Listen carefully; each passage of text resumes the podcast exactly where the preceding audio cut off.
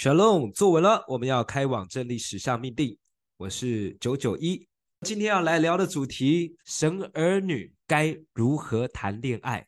婚姻我们上礼拜已经聊了，那今天我们来针对谈恋爱这件事情，公布一下，有四十九个人投票，谈恋爱一定要同个信仰吗？这里面九成以上认为要同个信仰。第二个题目呢，认为要以结婚为前提的，大概占六成。四成是认为单纯恋爱，结婚顺其自然。那我自己第一个答案呢，我认为是绝对还是要同信仰，不要落入了二分，不是 A 就是 B，可以表达你的认知跟立场。每个人有不同的际遇、观念跟看法，可以表达自己的认知，同时也请接纳别人跟你不同的看法。只要不是偏离了信仰的核心，神在不同的地方有很多元的呈现。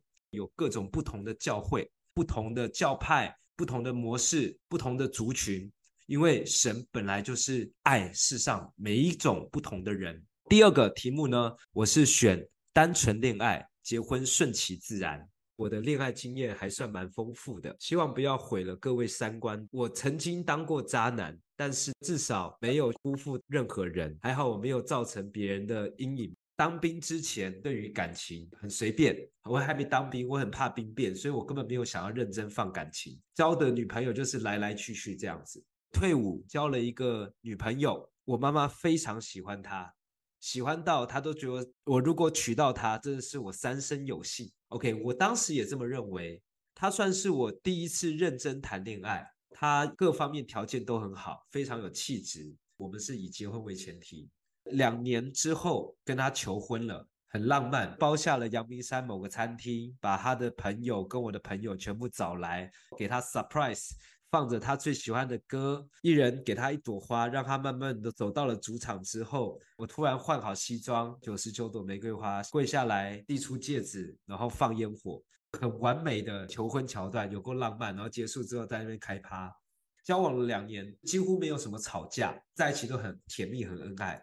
可是当他说我愿意的那一刻之后呢，我们变了，在生活当中会开始去挑对方的毛病，发现自己还没准备好，甚至会害怕要进入到婚姻，才发现，在过去的这两年，我们都在努力的表现给别人看，把最好的样子给别人看，为了希望他开心，希望他能够认同我，也希望他对我的喜欢不减反增的。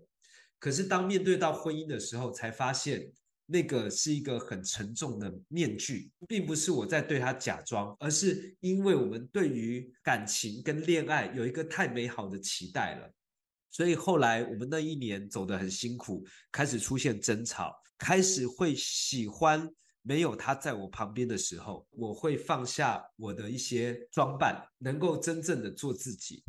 他也有发现这个问题。经过几次的讨论的结果，就是藕断丝连。最后第三年的时候，我们终于分了，彼此态度冷淡之后，渐渐淡掉。我很感谢我曾经有这么一段。最后他也有一个很好的归宿。离开了第一任之后呢，又交了另外一任，就是外表很好，很聪明。她是一个交际花，她就是拥有这粉丝宠溺的女生，所以在于价值观上面会有很大的不同。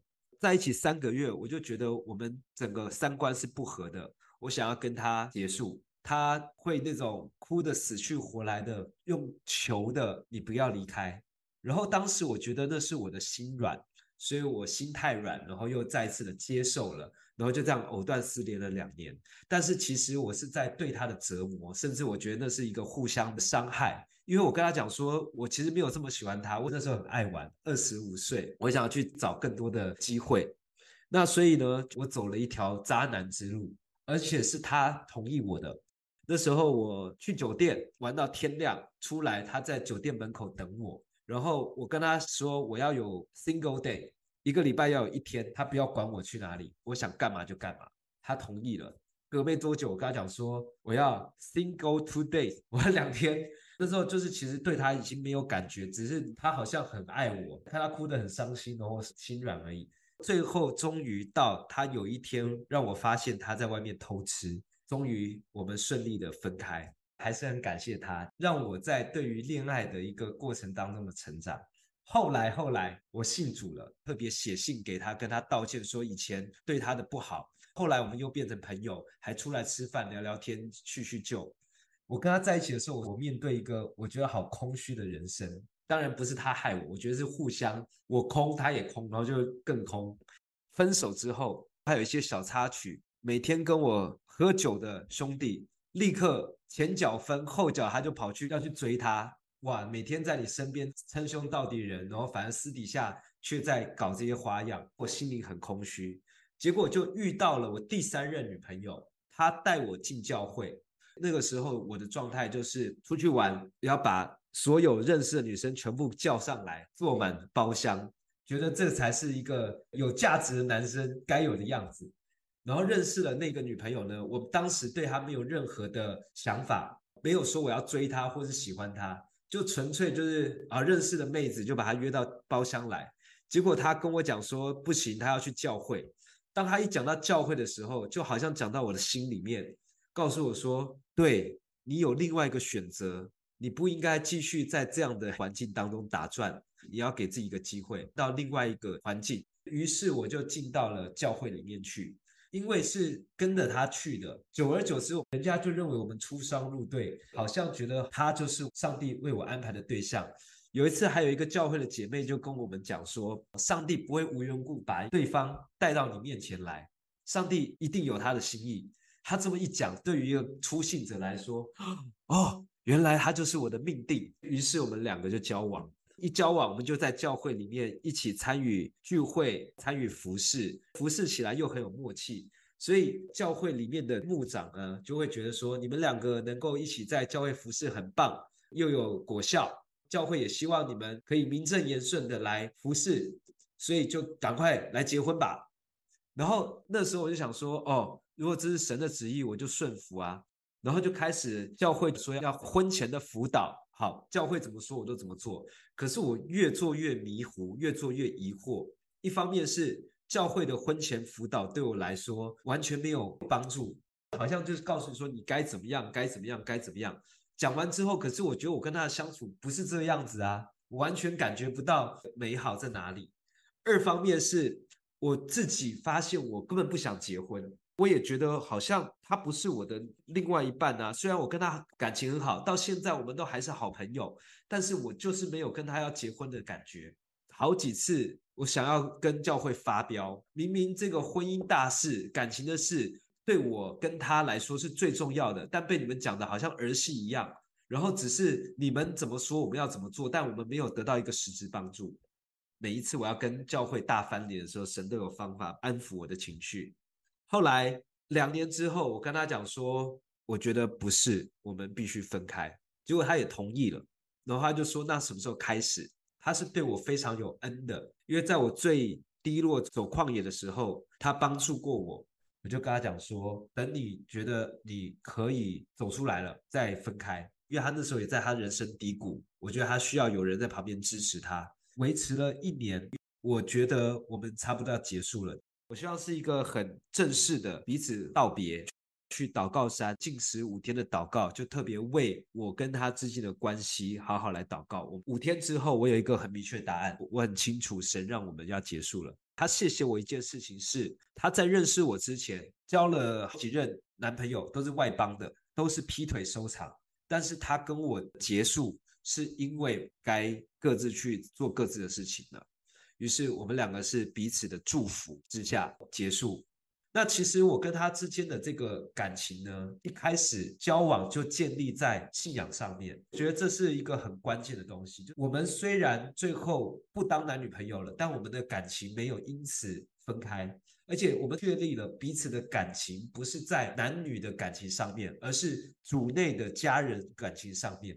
到了在下一任同样的教会里面认识了在下一任女朋友，就有人问说：“哇，你们这样子不会很尴尬吗？”我说：“你看不懂，但是在神的保守当中之下的人知道这是神的作为。”第四任比我小十三岁的主内的姐妹，我们交往五年，我们的默契非常好。她在工作上非常优秀，帮助了我很多。毕业之后就在我公司跟我一起打拼。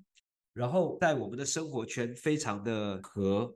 知道他还年轻，他其实还有他自己的路要走。我们知道我们彼此没有要进到婚姻，所以我们在五年的时候，我们就好好的坐下来讨论。那时候也成熟了，我们有三条路：一，我们就结婚，要不要生小孩，房子要住哪里，接下来要怎么过生活，我们可以来讨论这件事情。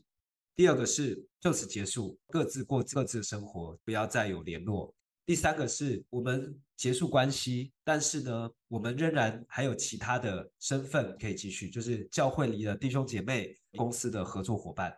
我是让他选择的，他说三。这一段关系跟上一段关系对我来说是上帝给我最完美的恋情，有一个好的开始跟好的结束。我认为一段恋情它并没有说天长地久就是完美，走到一半结束了就是失败。这两段恋情让我看到了，在每个人生阶段当中，会有一些人来陪伴彼此走一段。时候到了，该分头走的时候，就带着祝福分开来走。所以这两段感情我们都很珍惜，到现在都还是朋友，时不时会联络，而且联络的时候，小鱼都会知道。一个是因为工作关系，一个是我们现在还是同个群组的。再来跟这个五年分手之后，我有面对一个信仰困惑的时期。我虽然离开了教会，但是我没有离开神，就开始在世界上面过探索自己的过程。大概有两年，有很多的女伴在旁边，我也很明确告诉她说，我们就当朋友，我也不想交往。交往其实需要责任，就不会跟其他任何人有暧昧。我觉得这是对对方的尊重。我很清楚地告诉所有跟我 dating 的女方，说我并不想交往，我想多认识异性。能够认同，我们再来相处。两年之后，认识了现在的太太小鱼，就回归了婚姻生活。我觉得在神眼中，感情上面，他没有一个绝对的答案，通常是人自己认为自己的认知才对，认为别人不在他的认知范围当中，就是有问题，就是有毛病。我自己很清楚知道神怎么带领我这样的人，在带领过程当中。我对神心服口服，因为神他这么的了解我，带领我走属于我的路。我也很感谢这一段走过来，曾经陪伴彼此、认真的付出感情的每一个人，他都不会是我想磨去的记忆。我相信他们也没有认为我在浪费他们的时间。谢谢主任，每一段感情走过来，我才更认知到我要什么。当我认识小鱼的时候，神明白告诉我说，这就是我要给你的下一站。所以我就没有任何的犹豫进到婚姻当中。我们的下一代二十几岁年轻人怎么看待感情？他们说，恋爱是恋爱，交往是交往，婚姻是婚姻。现在的人是这样。我想在座的各位会有我们自己想要持守的立场，可以。我们要怎么样去跟二十岁的人把我们的认知经验去告诉他？首先要看待感情的多元，再来是给彼此成长的机会。而不是感情不如我愿，不在我的期待当中，就是失败。过程当中能够给你带来美好的记忆，那就达成目标了。这是一个时代不同的观念。我知道我们这边有些人稍微年长，而且已经有小孩了，所以会想要持守自己旧有的传统观念。没问题的，不过每个时代都有不同的观念，你可以坚持你的观念，但是你要去接纳不同世代的想法。你可以把你认为好的东西传递给他们，告诉他这是好的，但是你要先接受不一样，接受他跟你不一样。最后我想讲的是，我认为多跟异性接触绝对是一个好事。不要老想着我跟这个异性接触就要有什么发展，可以把它当做一个正常的异性来应对，那才是健康的。遇到一个年龄相仿、男婚未嫁，就开始要想跟他有没有机会，我跟他没机会就不应该联络，这就是一个思想的限制住了。是我们应该想法要健康一点，不是每个异性我就要去想到他是不是跟我有机会。你就把他当做一个人，不要动不动想的就是男生女生的关系。如果对他有些好感，多跟他互动，多跟他聊聊。对他有好感，未必我一定要跟他交往或谈恋爱，这是你自己要去拿捏的。那你说我很容易晕船，就是因为少碰，所以才容易晕船。你在跟别人互动的时候，你懂得保护自己，懂得尊重彼此，你也知道你的底线在哪里。你也很明白的让大家知道，我不是随便的，我很乐意跟任何人做朋友，但是我也需要被任何人尊重。把自己的立场建立起来之后，人家自然会来尊重。这样子你就会很自然的跟异性有一个好的畅通关系，这很需要练习的。我以前读男生班久了之后，变成我不知道怎么跟女生讲话。一碰面，我也会脸红哎，讲话支支吾吾，夸张一点，才对到眼之后，就已经在想好儿子要取什么名字了，就是太容易晕了。我怎么样去改变掉这件事情的？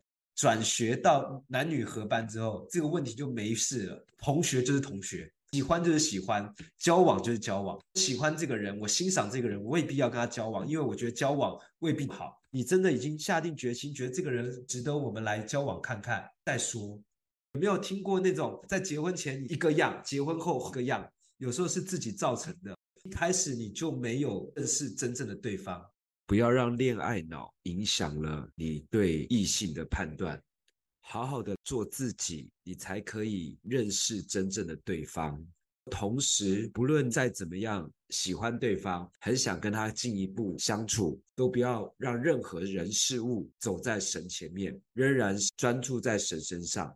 神会引导属于你跟属于他的道路，万事都互相效力，叫爱神的得益处，就是蒙他旨意被招的人。这句话的意思包含在感情当中的事，你专心的去爱神，专心的追求神的时候，每件事情他都在神的保守当中，在保守当中不是都是顺利的，在保守当中你会遇到一些状况，遇到情侣之间的吵架、不理解、闹别扭，甚至有可能在感情出现危机。但神透过这件事情让你更明白他，所以好好爱神是很重要的。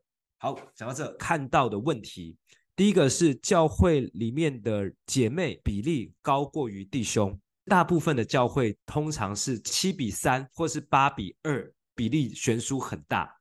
第二个，教会有很多条件很好的姐妹持续单身当中。期待着有一天让他遇见神为他预备的良人或是另外一半，可是呢，持续单身当中，是什么问题让这个事情在教会常常出现？或者是教会里面的姐妹已婚了，但是呢，自己的先生没有跟他一起在同个教会参与，甚至在不同的信仰当中。好，我们也可以顺道来讨论这个问题，很棒的机会，自己的经验分享，把你的立场说出来，在恋爱当中如何经历神。Shalom Angela。嗯，我就是想要分享我在教会里面看到的，有一个弟兄嘛，他就是很内向，就是很安静，也不会不太会去跟女孩子做搭讪。可是他们有参加一个单身的营会，就是有个感动，他们就持续了祷告三个月。我觉得那是神的旨意，然后他们就结婚了，很快他们就有小孩。就是亲眼看到，这是上帝的旨意，而且是不同的小组，我们是同一个教会，然后我就觉得这是一百分的一个婚姻这样。谢谢 Angela 分享，我就是透过基督教的信仰的社交平台，或者是说恋爱平台。我记得有个 APP，这个 App 叫做 FLOC Flock，它就是专门给基督徒交友的平台。我没有用过，所以我并没有在帮他背书，没有在业配哈。我只是大概知道这资讯，让大家知道。不过我不知道他的这个身份查验严不严格。如果不严格的话，其实很容易会有人穿上羊皮的狼进到这个里面，如何查验是诈骗？这个需要经验。如果今天你察觉到这个人怪怪，大部分他都是很粗糙的诈骗手段。真正的海王啊，跟真正的渣男，他是完全让你不着痕迹。好，谢谢小龙小福啊，谢谢谢谢，我真的很开心。刚刚投票哈，其实四个答案我都有投。那为什么我会四个答案都投？我是说这是一个阶段性的。我们的 topic 是神的儿女，即便你是神的儿女，也许你现在遇到的对象他可能不是主内的，那你要不要跟他交往呢？而且我也相信这个神会带领。如果说神的儿女他遇到的对象当下不是主内的，但是可能神他会要你跟他交往，也说不定。为什么？他希望你对他传福音，这个就是说一个阶段性的，他可能是神拣选的啊，我们不会知道，因为这都是神的主权，神的拣选嘛。然后神也许他就会保守你跟他的交往，一路有神的带领，渐渐的可能对方就会因着神的带领，他就信主了，可能也会到结婚以后还让。非主内的对方，呃，他信主了，因为神他带领人，每个人的生命成长都是不一样的。然后一方面，也就是说，呃，谈恋爱是不是要以结婚为前提？哎，那当然也是阶段性的。我有两个女儿，我是因为我大女儿信主的，之前有有私下有分享过。她是属于那社里教正明熙，我看到他们教会的文化是怎么样的，好像都是要他们教会里面的牧师要承认，然后要支持你们才可以谈恋爱，好像有这种教条规定，就是说一定要组内的，他们灌输的这个教育就是这样，都是要教会里面的弟兄姊妹就是会会点鸳鸯谱让他们配对。我对于这个现象，其实我真的觉得很不 OK，我觉得神不是这样的神的，绝对不是。然后所以造就了我女儿，她现在三十。岁了，没有任何的对象，她就变成刚开始是很自满的，就是说，哦，我不结婚，耶稣基督我是他的心腹。他们不讲耶稣基督的，他们社里教，他们不相信主耶稣的，而且到最后更惨的是证明信他提取他自己是弥赛亚，这样的偏的一个教会，在这种有问题的这主任牧师的底下。你得到的，我相信不是神旨意的一些教义。不但你很优秀，如果以世俗的眼光，这就是说一定要因为一定要同一个教会，我觉得这个是一个太教条式的。我觉得我们就是交给神。嗯、那是不是以结婚为前提？就是我们在碰到了这个对象，你不知道到底 O 不 OK？如果你是一个很年轻的一个青少年，你就不能谈恋爱了吗？不是嘛？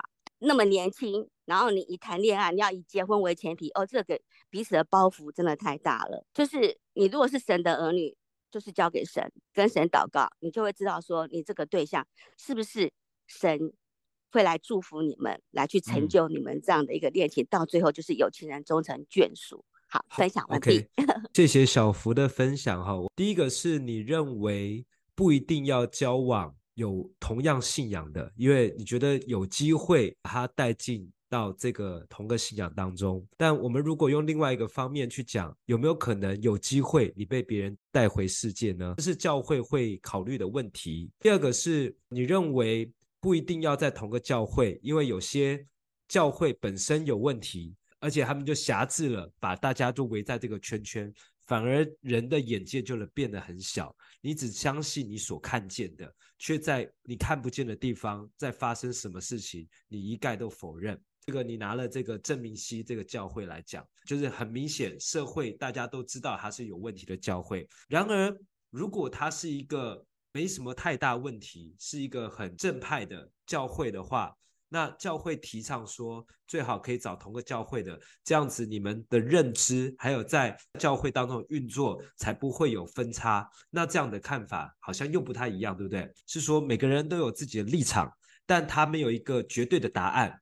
最后，小福认为谈恋爱未必一定要以结婚为前提，最重要是神的带领很重要。如果今天，神让你们两个相遇了，但是呢，最后种种原因是你们在一开始还没有直接想要投入婚姻的想法的时候，其实是 OK 的，顺其自然。谢谢小福。好，Shalom Grace 女，Shalom。我个人的经验以及我周遭人的经验是认为说，如果两个要交往的话，最好是要有同个信仰。然后第二个就是说，你们最好是身心灵要在同一个水平，就是看你们。当时的状况，我还是回到我自己本身的身心灵的发展。如果说你自己本身在各方面，譬如说在信仰方面，或者说在价值观方面、和三观、世界观啊、人际观啊，或者说其他的观，包括要生几个小孩啊、家族的观念配合，说信仰相同的话，我觉得这样的婚姻会走得比较顺利。如果缺一不可，我也不是这样讲，而是说或许神要你们学的功课是不一样。你说身心灵要在同个水平，三观要合，这个是很理想的状态。那请问一下，要怎么样找到这样子的人呢？就是说你自己本身要达到这个程度嘛。所以我还是觉得要回到信仰里面，让自己各方面能够去提升。嗯。不过现在的现实状态是，教会里面大部分的圣女很多，而且条件都很好，而且他们自己到达了他们的一个水平，可是没有找到一个合衬的对象，这个状况怎么办？因为我的经验是不真的不要太勉强，第一次恋爱就是。就是他没有信主嘛，那我先信主，他就也是有乖乖跟我去教会，因为他为了要追求我嘛，就是要跟我在一起，所以他有跟我去教会。那他去教会之后，他其实也有被圣灵感动，得到神很大的祝福。可是后来他因为自己信仰上没有扎根，还有自己的软弱，所以他后来就劈腿了。所以，我我是觉得说，还是要回到整个状况都 OK 情况，再去进入更深的关系会比较好。你如果说对方都只是动机不对，或他只是想着别的东西，他不是在信仰里面要去跟你交往的时候，他可能是认为说，哎，你很年轻，你很漂亮，或者说有什么利益可以跟他分享、共享。可是最后呢，当你这些东西都不见的时候，他最后会选择离开。所以我为什么认为说是各方面都要具足会比较好？我请问一下，你说你交往一个十年的，最后是劈腿收场，这十年间他劈腿多次吗？还是一次？蛮多次的。蛮多次，所以你选择原谅，因为那时候就是教会，就是我们要舍己啊，我们要原谅对方。对 对。那这十年下来，你们有论及婚嫁吗？有啊。后来都没有成功，教会介入了吗？有有有。好，那我再请问你一个问题。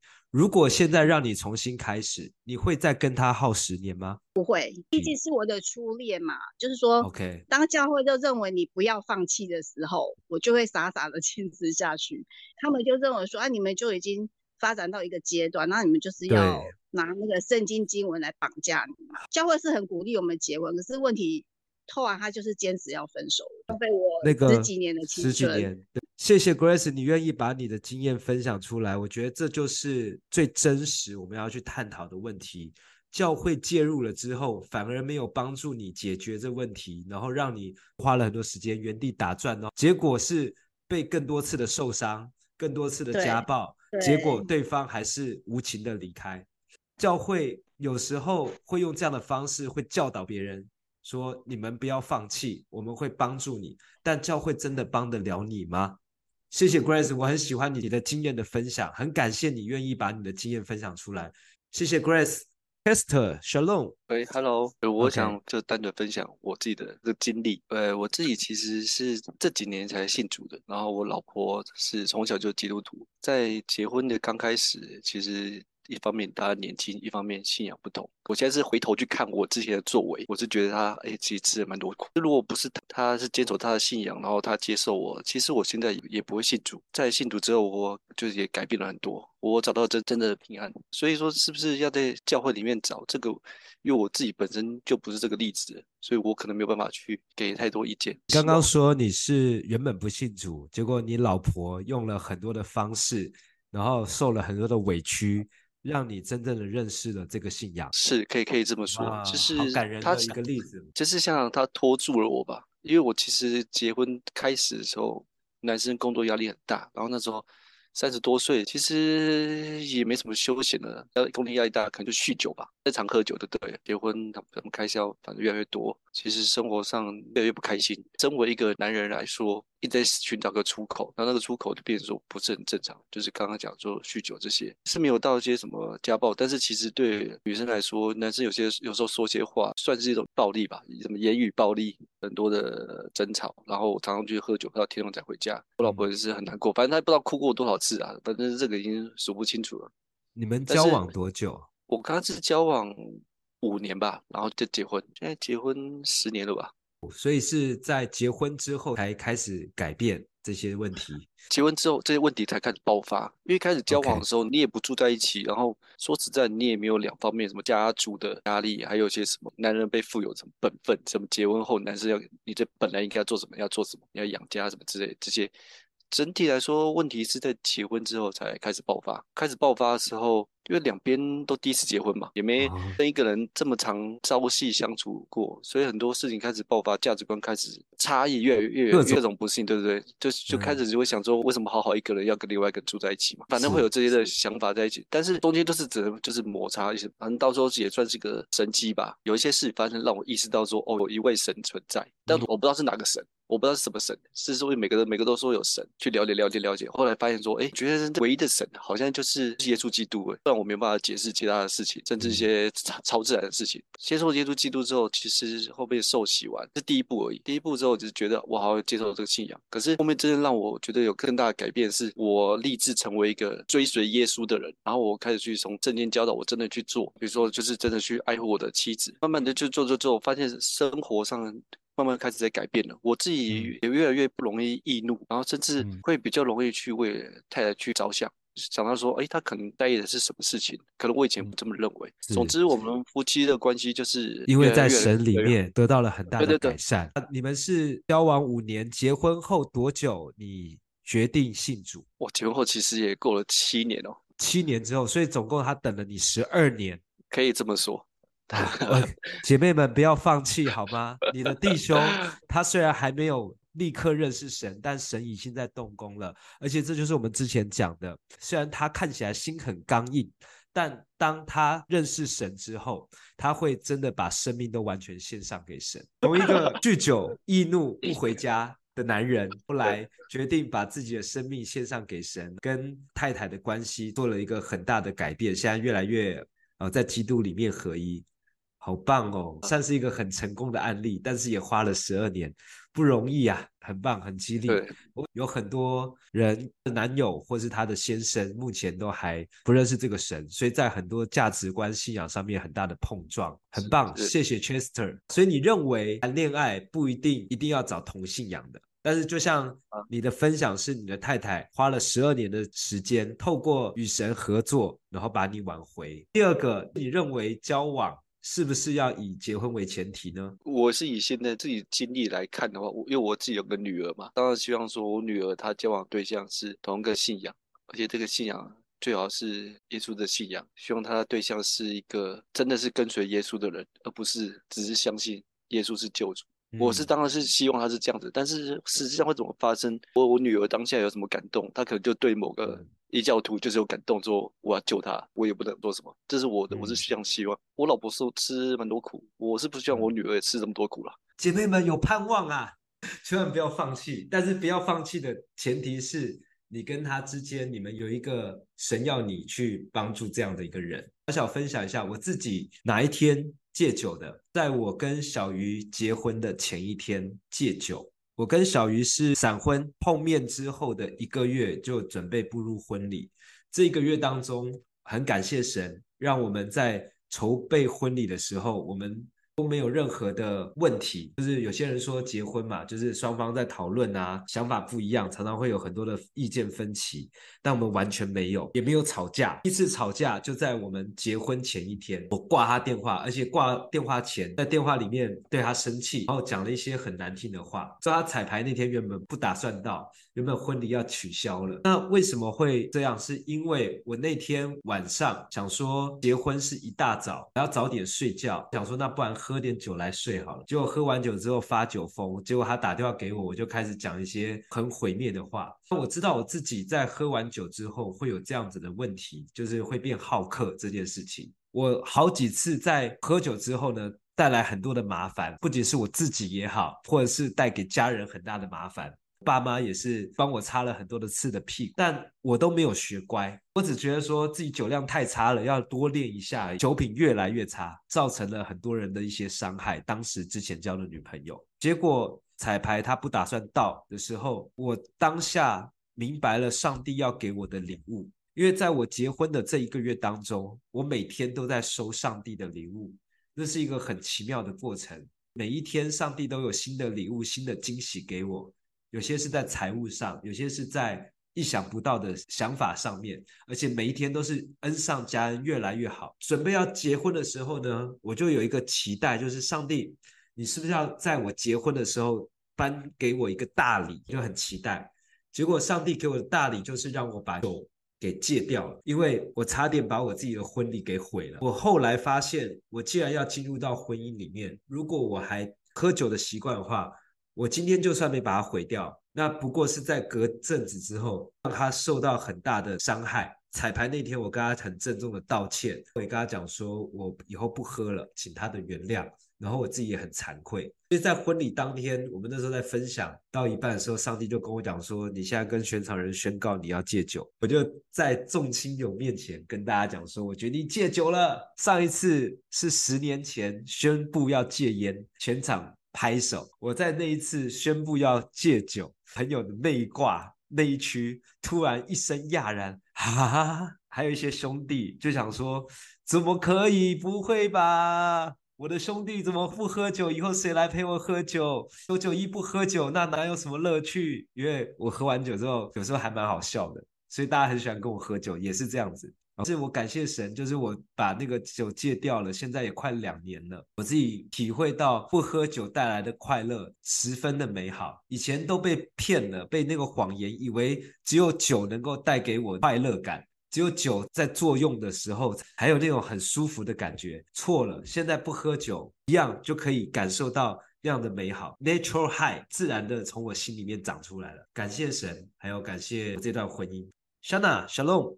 Shana，Shalom，Shalom。其实今天每个投票我我都投不下去，太极端了。所以第一个我投不下去，是因为我后来。去查我没有做婚姻以前，一直让我每次都只会认定自己要选择做基督徒做交往对象，这个信念是来自于哪一段经节？先声明哦，我也没有读过神学院，我也不是什么成为牧者什么的都不是，但是我自己就是提出一个我的问题，也是。今天才发现的，前我一直以为这句话叫做“信与不信的不能同父一轭”，可能也有人这样教导我们，就是说你们信神的与不信的有什么相干呢？所以我用这句话来做我的标准，虽然你要选择基督徒，可是我今天仔细的再看了前后文，才知道说根本跟这个没有关系。以哥林多后书来讲，“同父一轭”这句话，并不是在讲婚姻，也不是在讲谈恋爱。而且他前后是在讲说，基督徒是常常人家看似忧愁，却是喜乐。所以说前书第七章这一段才有在讲嫁娶这件事情。在这个艰难的时候，是无所挂虑最好，没有要求一定要结婚，也没有说结婚有任何的问题。只有讲到只有一个地方有强调说，妻子要嫁在主里的人，就是二婚，丈夫已经过世之后。这个妻子是基督徒的时候，你才建议嫁给在主里的人。他也没有在讲说出信的未婚的是要到底要怎选择他的另外一半。他这里是讲的是说，如果说有人，你甚至有可能让你的不信的丈夫成为圣洁。如果你是信主的，可能会让你的丈夫也变成圣洁。然后你丈夫是信主的，你可能让你的妻子成为圣洁。所以圣经都没有提到。可是我们大家以圣经的角度来讲，我们都是外邦人。我们都是一开始不信神的人，我们都是被后面才被拣选过来的人，所以关于是不是同一个信仰，圣经根本没有明讲。可是我以前就受限于这句话说，说信与不信不能同负一恶啊，然后基督与偶像有什么相干啊？用这句话变成说，好像把我自己的人生就限制住了。我认为上帝带我们走到这信靠神的路，我们怎么去交往对象，好像这两件事情变成是说是一种模拟跟示范或体验。就很佩服，是说刚刚 Chester 的太太，她是经过十二年这样子坚持的祷告，然后也看到她生命改变。然后像九九一你们跟小鱼这样子，简直就是才是上帝真的大能的呈现。但很多人都是真的是迷迷糊糊。